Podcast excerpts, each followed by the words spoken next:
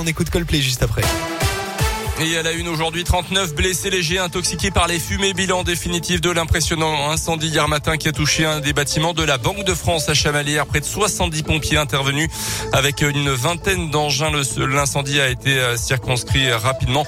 Le feu est parti du laboratoire de design des nouveaux billets pour une raison encore inconnue. Une enquête a été ouverte. Faut-il à nouveau occuper pour être écouté? C'est la question que posent les artistes et les techniciens qui manifesteront aujourd'hui dans plusieurs villes de France. À Clermont-Ferrand, un rassemblement est prévu à partir de 15 heures sur les marches de la préfecture tout à l'heure. Après avoir occupé, on s'en souvient, la comédie de Clermont pendant plusieurs semaines au printemps dernier, les professionnels du spectacle veulent à nouveau se faire entendre euh, car la situation est toujours très compliquée pour eux, comme l'explique Pierre-Marie Baumier, euh, musicien et membre du collectif Culture en danger 63. Il est également militant CGT. Il y a certains secteurs comme euh, la musique notamment, les balles, les festivités, le spectacle jeune public qui sont extrêmement touchés par cette cinquième vague, avec des spectacles qui sont annulés euh, en cascade depuis le mois de novembre. Donc c'est des annulations pour des cas de Covid, des cas contacts, les interdictions de danser, les jauges pour les grands événements, et on a euh, des baisses d'activité euh, qui pour certaines personnes sont des baisses de 100%. On n'a aucune compensation par rapport à ces annulations. Tout ce que nous dit l'État, c'est qu'on aurait droit à de l'activité partielle. Ça va repartir, on espère que ça va repartir très fort, mais on peut pas oublier quatre mois comme ça de non-activité. Le collectif demande donc le dispositif d'année blanche soit prolongée car très peu d'artistes et de techniciens pourront effectuer le nombre d'heures de travail demandé dans la convention des intermittents du spectacle. Dans l'actu également, le deuxième jour de l'interrogatoire de Salah Abdeslam au procès des attentats du 13 novembre 2015. Hier, le seul membre encore vivant des commandos terroristes a dit avoir fait marche arrière le jour des attaques et renoncé à faire sauter sa ceinture explosive.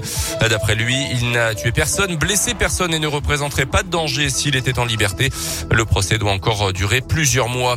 Un ancien ministre de Nicolas Sarkozy rejoint la majorité présidentielle. Eric Woerth a annoncé son ralliement hier au mouvement d'Emmanuel Macron qui n'est toujours pas officiellement candidat à sa propre succession.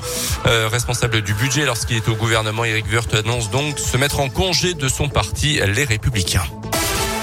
Le foot avec le retour attendu de Paul Bernardoni au stade Montpied le week-end prochain. L'ancien gardien du Clermont Foot revient dimanche après-midi. Mais cette fois-ci, il garde les buts de la S Saint-Etienne. Il a joué 38 matchs à Clermont lors de la saison 2017-2018. Entre-temps, il a joué à Nîmes, à Angers avant de devenir cet hiver l'ange gardien des Verts pour leur opération maintien. Et ce week-end, les retrouvailles avec le public auvergnat seront forcément un moment particulier pour lui. On l'écoute. Honnêtement, j'ai vécu vraiment une année euh, extraordinaire. J'étais avec ce coach-là, enfin déjà Corinne Dirk, puis après euh, Pascal Gassien. Euh, c'est là où entre guillemets je me relance hein, et donc un excellent souvenir. Bon moi quand j'y allais, on jouait devant 1500 personnes, mais, je sais qu'ils seront là. C'est les plus, comme je dis, hein, c'est c'est les, plus fidèles, c'est ceux qui sont là depuis le début. Et, je serais très heureux de voir mon pied plein parce que parce que c'est une ville qui mérite ça et, et je suis content pour le club.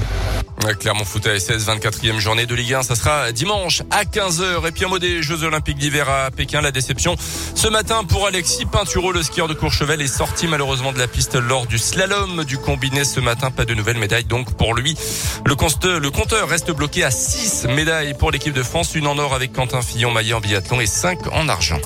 Ah, il y a les JO là à la télé, ils, sont, ils font quoi C'est ski de fond, c'est ça? C'est le ski de fond, ouais, tout à fait. C'est, bah, faut pousser sur les bâtons. Hein. hein. Ah ouais, ça doit être dur. Ça doit être dur. Hein. Ouais. Puis c'est chiant à regarder, non? Bah ouais, c'est pas comme le biathlon, le biathlon où ouais, on le biathlon, tire de tout ça, voilà, mais là, bon, ouais. Il ouais, y a même pas de français, j'ai l'impression. C'est comme ça.